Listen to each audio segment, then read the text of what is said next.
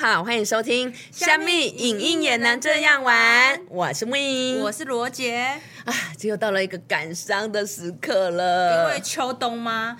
秋冬的话，我还好，我个人还好，因为有人要飞去加拿大了，旅游说走就走，有吗？不是旅游，但但也跳脱舒适圈，但也算是对啊，对啊，是啦。不过最近好像，哎，魏老板，你有发现，已经政府已经宣布解封了，也不是解封啦，出国这件事，出国这件事情已经就是算是越来越多人已经启动了。对，就像我看到那个 Gigi 跟 Stanley。Stanley 他们就跑到巴厘岛，对，然后也有很多人哎呃，时尚玩家已经去关岛露营了，等等之类的。因为已经不用隔离对我相信很多人都会慢慢去呃迈开这个脚步，然后往国外，因为已经憋了快三年了。真的，真的时间不等人啊！我一直跟 Win 老板这样讲，但 Win 老板说你还是很年轻啊。我说没有，我真的觉得我不年轻啊。对，因为罗杰要出国了，他即将要呃前往加拿大，然后去呃踹踹看，然后去呃体验当地的生活，所以。啊，今天是我们最后一次在空中的交汇，我格外的舍不得。哎，说不定我不是一两个礼拜就回来。好啊，你在回来的时候，我们就在又开录，继续录。没有，我们还是要继续录这个这个节目，还是会继续。对，还是会继续，只是单元的部分，也许我们就会做一些调整。我就找不到那个默契那么好的伙伴呐，几乎都不用雷稿，我们可以讲一个小时。不知道听众会不会被我们觉得哦，我们太吵了，或是哎讲的东西太多了这样。那罗姐，你你呃分享一下，就是说从呃开这个小米影音也能这样玩 podcast 以来，你的心得分享一下。这几集，我觉得我们已经超过二十五集，二十五有有二十五集了哈。对对，时间真的过得好快啊，而且已经快半年了，快半年了哈。对对对，就是那时候魏老板跟我讲之后，我想说，嗯。可是我想说我是做影像的，但我不是我不是做声音的，这个我可行吗？然后他说你就先找方法，你就先做再说。我就好吧，然后我就先买了麦克风，然后买麦克风用用，说哎回音怎么这么大？然后我在想说好，那我们要买吸音板，然后弄弄弄弄弄，终于弄出一点雏形了之后，我发现哎其实录音没这么难，但录音不难，可是难的是内容。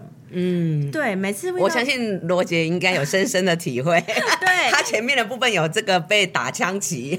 对，然后我我就是找不到，因为我可能会想的太复杂，但魏老板就会给我说，你不用想那么复杂，什么都可以讲，什么都可以讲。所以一开始我一直撞墙，但到了大概一两个月后，我开始就是，哎，我也会跟魏总说，最近什么很红，我们谈什么好不好？我们谈什么好不好？就是我觉得这件事其实没那么难，只是一开始大家会觉得万事起头难。嗯，对，然后我会觉得说，有些事情你就先做，然后你。就会找方法把它越弄越好，所以我也把这件事呃放在我出国这件事上，就是想说万事起头难，大家都觉得啊，你出国你要怎么生活？那语言怎么办？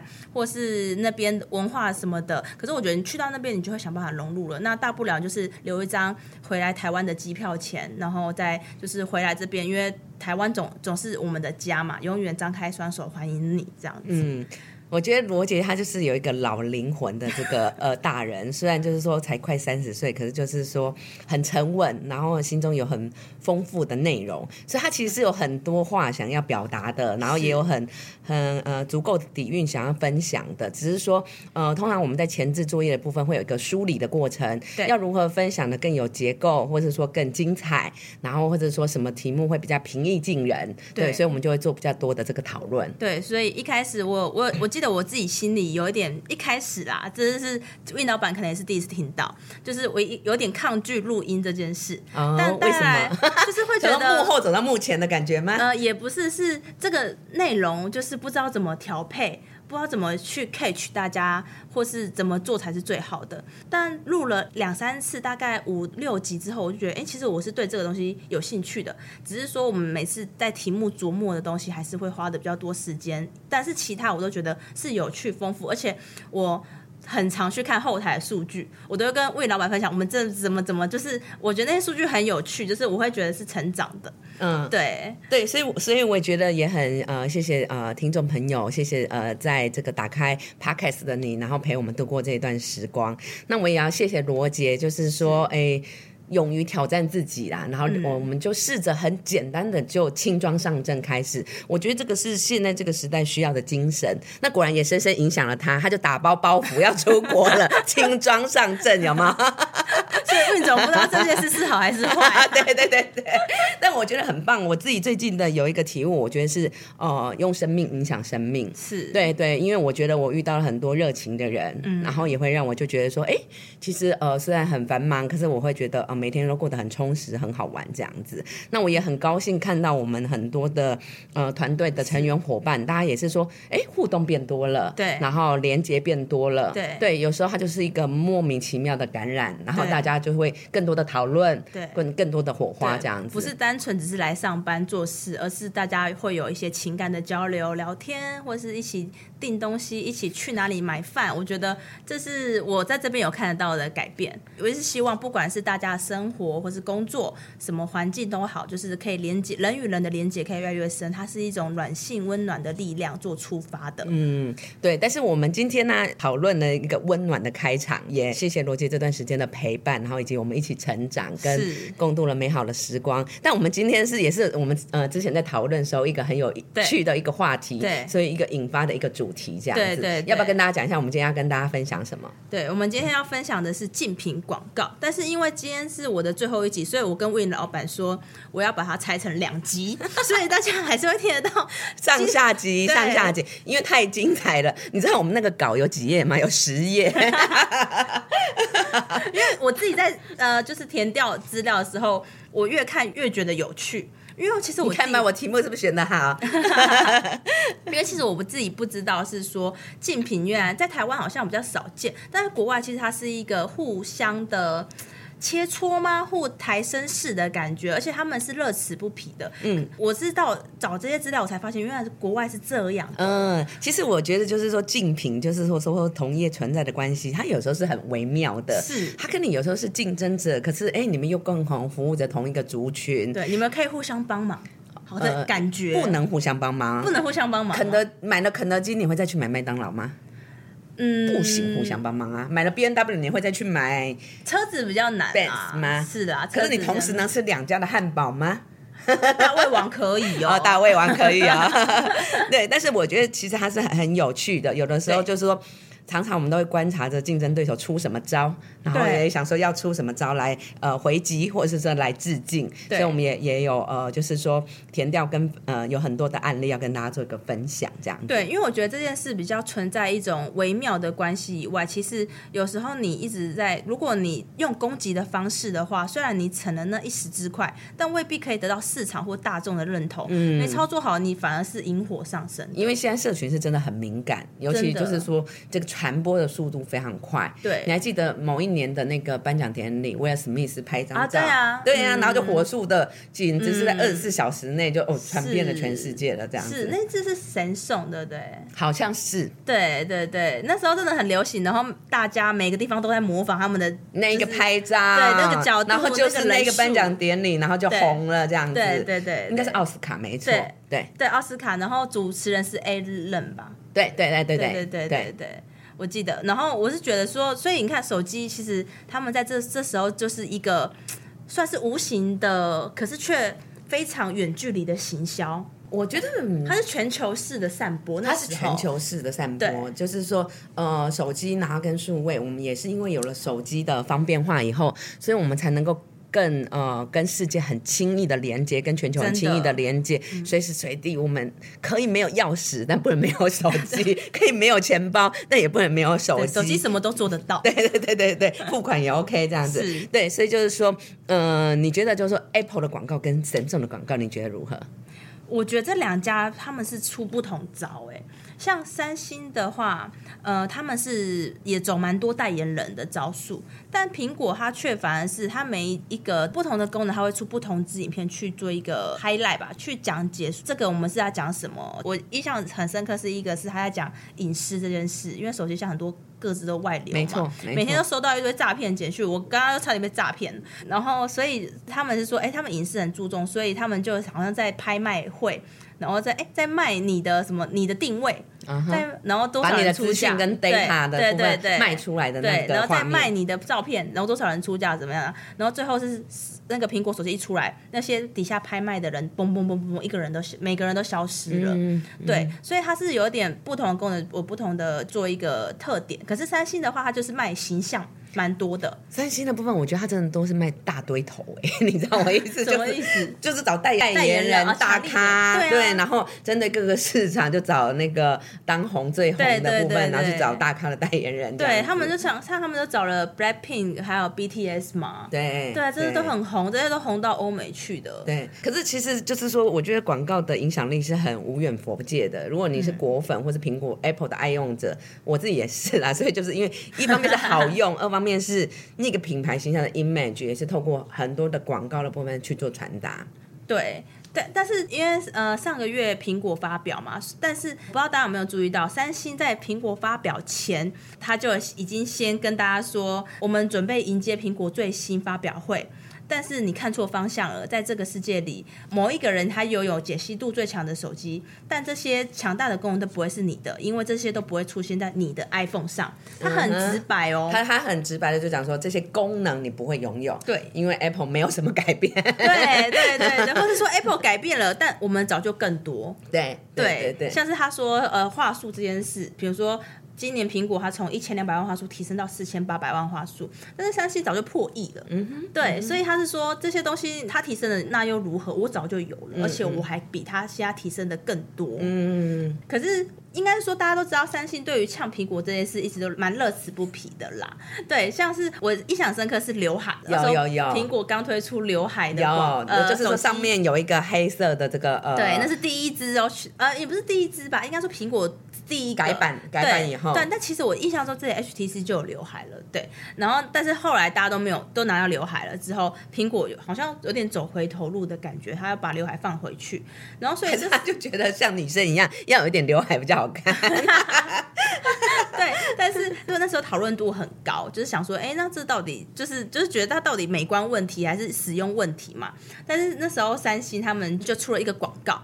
就直接把刘海，就直接用真人，然后把那个刘海剪出来，嗯哼，然后很哀怨的眼神看着你，嗯哼然后好像告诉你这是不好的，还是怎么？解了解，对就是反讽的意味十足。我觉得他也是收取了社群上大家的这个呃回馈的意见，然后就把它。呃，拍成广告，然后就是告诉对方，哼，那有什么了不起？就是刘海并不 OK，大家都不喜欢这样对子。对对，然后呢，那时候他们他们也嘲讽，因为苹果那时候把耳机孔拿掉，他们想要做更薄，所以他们有一个多一个转接口。有些人就说多此一举，多个转接口到底要干嘛？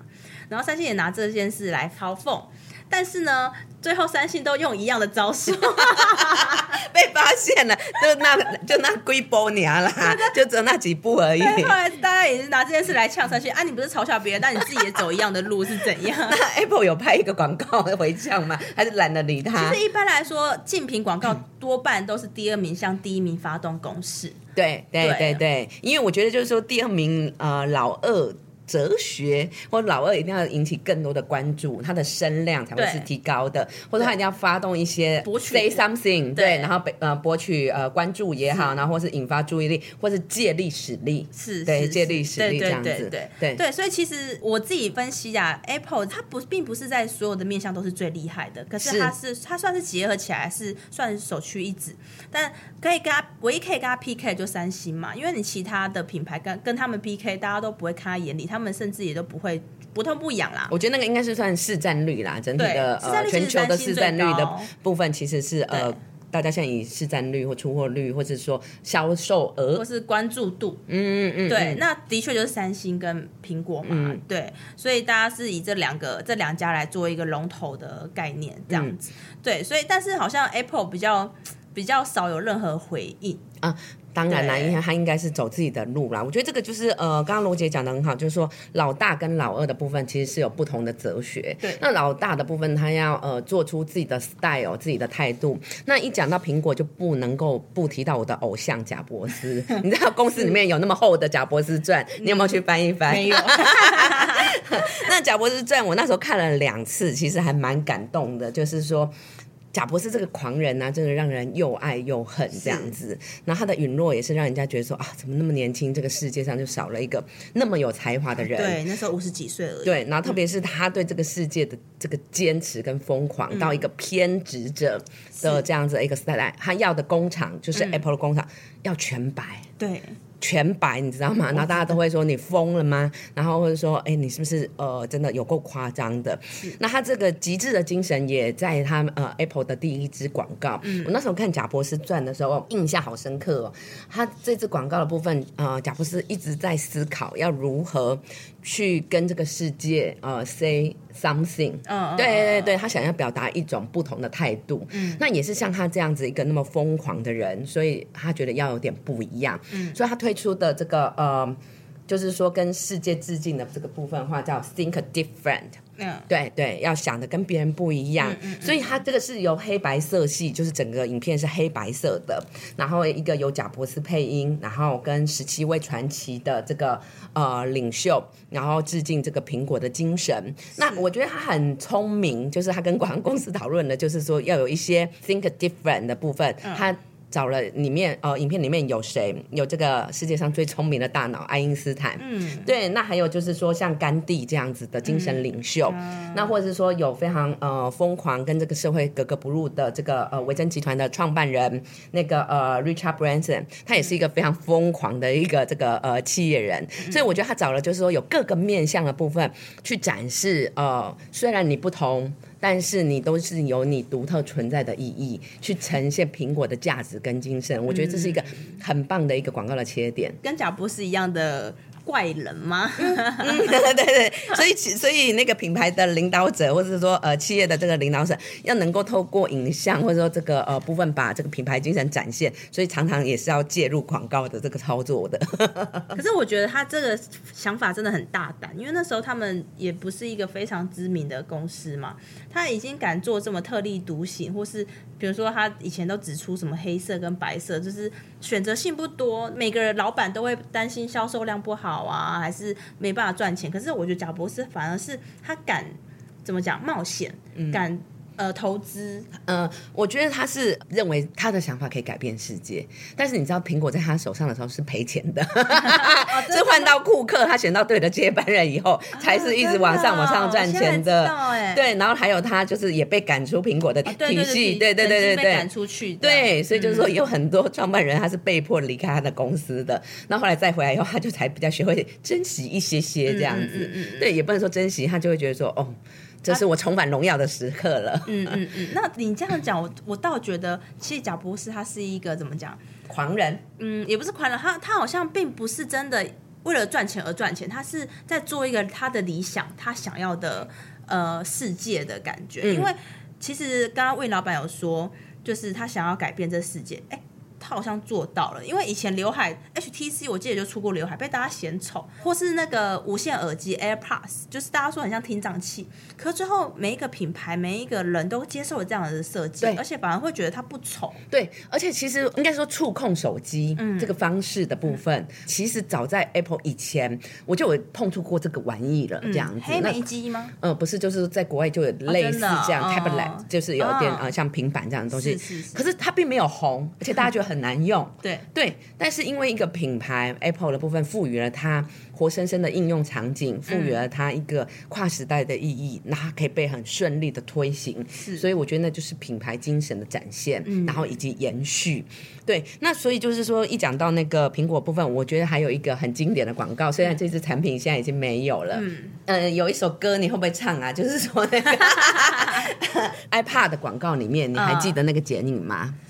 就是彩色的呃这个剪影，然后就大家就晃动，然后享受那个音乐的瞬间。那其实那个影片很短，可是就让你感觉到哦音乐无处不在。嗯，然后呃透过剪影的这样的风格，然后颜色是缤纷的。嗯，可是其实很简单，但它就是告诉你 enjoy 音乐吧。我觉得它就传递一个很简单的一个概念。对，而且我觉得那是耐看的。嗯嗯嗯，所以我觉得苹果一贯的精神就是说，它一支影片、一支广告传达一个最重要的讯息。他就是他很简单啦，他就是他也不找呃代言人行销，也不找代言人多做什么广告的部分。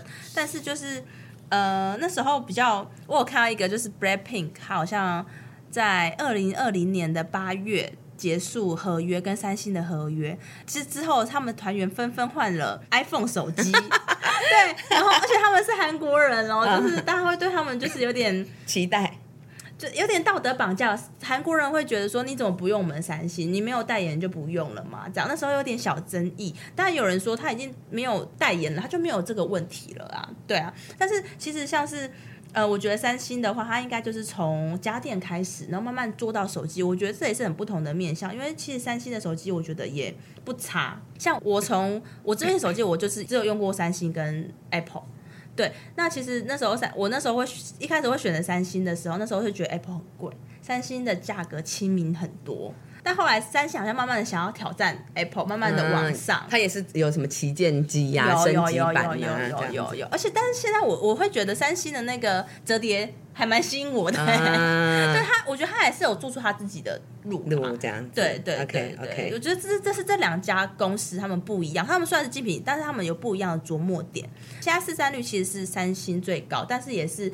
因为三星有出不同系列的机就是它抢占的市场的面向是高的、广的啦，从低阶、中阶到高阶都有，比较好入手。嗯，对。但 Apple 是好像，因为我我记得以前是，你只要拿 Apple 就代表你好像是有钱人，这是一种有钱人的。这品牌的 image 啦，对对对对对，尊荣感，尊荣感。近几年我觉得，呃，手机普及以后倒是没有那么强烈，没有那么强烈。对，但是我觉得，呃，它的广告的部分，其实每一年其实都有蛮多经典的广告，或者说像呃，可能它呃很多的产品呃推出的时候，那又会再有不同的诉求。嗯，对，例如说 Apple Watch 推出的时候，它可能就是用感性的诉求，嗯，然后呃把呃客户的意见去做一个感性的一个沟通，说这一只手表，然后可以带给他们什么样的改。改变这样子，对，所以，我我觉得就是品牌沟通的部分的话，影像是一个蛮重要的一个元素跟素材。对，那讲到就是说，呃，Samsung 跟 Apple 之外，还有哪一个竞品你觉得也是很有趣的？最近我有看到，一直看到那个小 S 跟瘦子的，哎呦，那打好凶哦。可是其实因为。因为其实我觉得他们很厉害，是瘦子就是蛮帅的嘛，大家也蛮红的。小 S 就是一个很火辣性格，他们两个这两个组合凑在一起，其实大家是会停下来看的哦。你的意思说他这个反差感吗？因为小 S 就是比较爱吃男艺人豆腐的性格的艺人的形象嘛，那瘦子是一个比较酷的人，对大家就会期待那这两个人会有什么火花？OK，对，因为其实我们朋友都会停下看一下。然后这我觉得他们那个梗蛮有趣的，而且最重要的是他拿掉今晚我想来点，嗯，就是这个这一句的标语他拿掉了，就是他那他这次的标语是什么？他这次标语其实他有不同，就这样点，应该是就这样点吧，是不是？想要不不就这样点，什么什么就这样点。我我印我也没有这个印象，但是我但是我最近看到一个很很好笑，就是什么这样优，什么什么怎样优，就是我给你最优的外送服务啊，给你最优的什么。什么品牌价值啊，这样就会让 Uber In 的用户会觉得，哎，它有一种尊荣感。但我觉得其实它广告没有做的很很成功，哎，因为就是 Uber E 它有呃 follow 国外的这个政广告政策这样子，就是它有一个 guideline 跟 policy，那它这个在全球几乎都是一致性的这个策略。那其实就是说，我觉得引起回响并不是很好。你还记得陈汉典跟那个戴之颖？对，那个也是莫名其妙，而且在一个什么庭园，然后有公鸡在那边跑来。跑去就觉得对，那是蛮莫名其妙。对呀，就觉得莫名其妙，而且我也不会因为看了那个就想要点啊，因为那个场景我觉得好难融合哦。对，然后还有他大部分都是找一些呃，就像你讲说大咖艺人做一个激荡，有呃蔡依林跟那个林美秀、伍佰、林志玲、萧敬腾、卢广仲，还有欧丽跟比利。对呀，我觉得都。不搭嘎的莫名其妙。我觉得可能只有萧敬腾跟卢广仲，我会觉得比较连得起来，因为两个都歌唱班底嘛。然后像林志玲跟伍佰，那时候我也看不那个也不 OK。对，我只是看林志玲而已。对 对对对对，就是说那个，我觉得那个整体的这个呃影片政策的部分真的是蛮不 OK 的，我觉得很难引发共鸣吧。对啊，是很特别，但是我觉得那个特别是，我觉得那个特别是钱砸出来的。他如果砸砸的声量没有那么多，请的艺人没有那么大咖，大家不会停留他的目光。对，而且他那时候一直今晚我想来点，那时候一开始我们都会开玩笑说今晚我想来点的，可到时候真的被就是太多了话，太密集了，对，反而 too much。可是他这个其实这句台词其实并非台湾是原创，它是来自于澳洲。澳洲的原版广告就是“哎，tonight I will be eating 什么东西”这样子，然后他也是一样找当地的很很有名的明星代言，然后那时候在澳洲爆红，引起大家的模仿，所以这时候也建立了在各国的 Uber E 上面，比如说日本也是啊，台湾也是，美国也是，加拿大也是。可是我觉得在台湾啊，这个策略好像并非这么成功。嗯，今晚我想来点，嗯，虽然好记，但是呃，其实我觉得它的广告的呃呈现方法或者说沟通的诉求，并不是呃非常的有深度，或者是说非常的真的觉得有意思，或者觉得有趣，而只是说哦有大明星又合作了这样子。我我觉得那个共鸣点的部分有点偏低啦。嗯，那魏老板，你觉得他的对手 f u Panda 呢？哎 f u Panda 最近是不是跟网红合作？对啊，那个伯恩还有贺荣哦。对对对，我还蛮喜欢的。就是叫那个学妹说，对对对对对，可是我比较喜欢上一个菜鸟必胜什么啊，菜鸟必胜那个也不错，对对，那个也是一个系列。然后他现在这个学妹说，就叫学长送，就叫福喷拉送，对对对，我觉得还不错啊，年轻一点。可是我觉得也是他针对的客群可能是比较学生或刚出社会，他们比较想要省钱的族群。但其实福喷达在最一开始的时候，他也有请代言人，是吴康仁。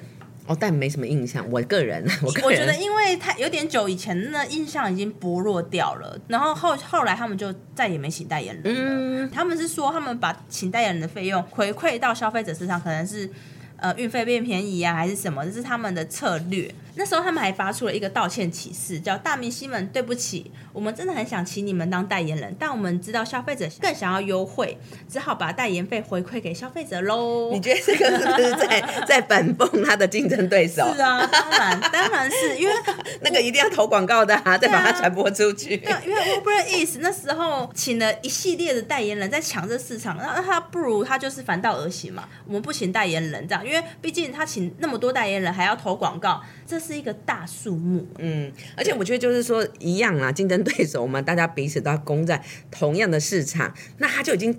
找代言人策略啦，我的策略就不能够跟他一样，那不然我要怎么突出？所以我觉得他后来很聪明，想的是系列片，他用不同的系列，然后先呃，可能也许有三支呃不同的影片素材，那看哪一个反应最好，然后分成上篇、下篇的部分，然后再去做更多的沟通。我觉得就是比较有意思。那我觉得另外还有一个呃 f u p a n a 的巧思啦，他完全把他的品牌色运用跟融合的很好，所以那个桃红色呃粉红熊猫的部分。的印象是很鲜明的，在广告的部分，你都可以看到满满的这个颜色的堆叠。嗯，他们那时候有推出，我比较喜欢是就是刚刚说的菜，那是菜鸟决胜点啊，对，有就是那个什么，他会用一个标语来加深印象。但是其实在这之前呢，富佩娜怎么对 Uber E 做竞品广告呢？而是就是他们用一个呃一样的相似的场景，然后做一个模仿。对于那时候 Uber E 请了各大明星来做一个广告。所以他们那时候可能就请两个一样的人，然后比如说一起在球场，那那时候就对应是焦敬腾跟卢广仲在球场上的一个对应，还有林美秀还有蔡依林在做瑜伽运动这边，他们也是都用一样的，可是呢，他们都用不同的 slogan 来点出他们他想要提供的服务价值是什么？是像他们那时候 slogan 有华丽装备不中用，经济实惠才实用，还有一个是我爱大明星，但五折优惠让我更开心。运动为了享受，优惠让我更享受。我觉得他们是用这几个方式去做，可是呢，那时候其实被抨击更多。因为大家都说你拿这个来抨击对手，你不如把自己做好。然后所以也有人呃，就是反映这件事情。有有有留言留言有看到，或是那时候他们可能客服这边没有很好，大家说那你想要把回馈都回馈到消费者身上，可是你并没有做好啊。对，所以其实消费者我觉得广告是一回事，而是你实际的作为也是大家很着重的点。是是是，当然最重要还是你本身的服务跟产品要好啦。广告的部分就是说你要先有印象深刻记忆点。然后慢慢才会有转换率跟使用率，这个是很明确的。但是我觉得就是说竞品的部分真的聊不完也比不完，我们要分成下一集见喽。今天就先跟大家到这里喽，下集见，拜拜。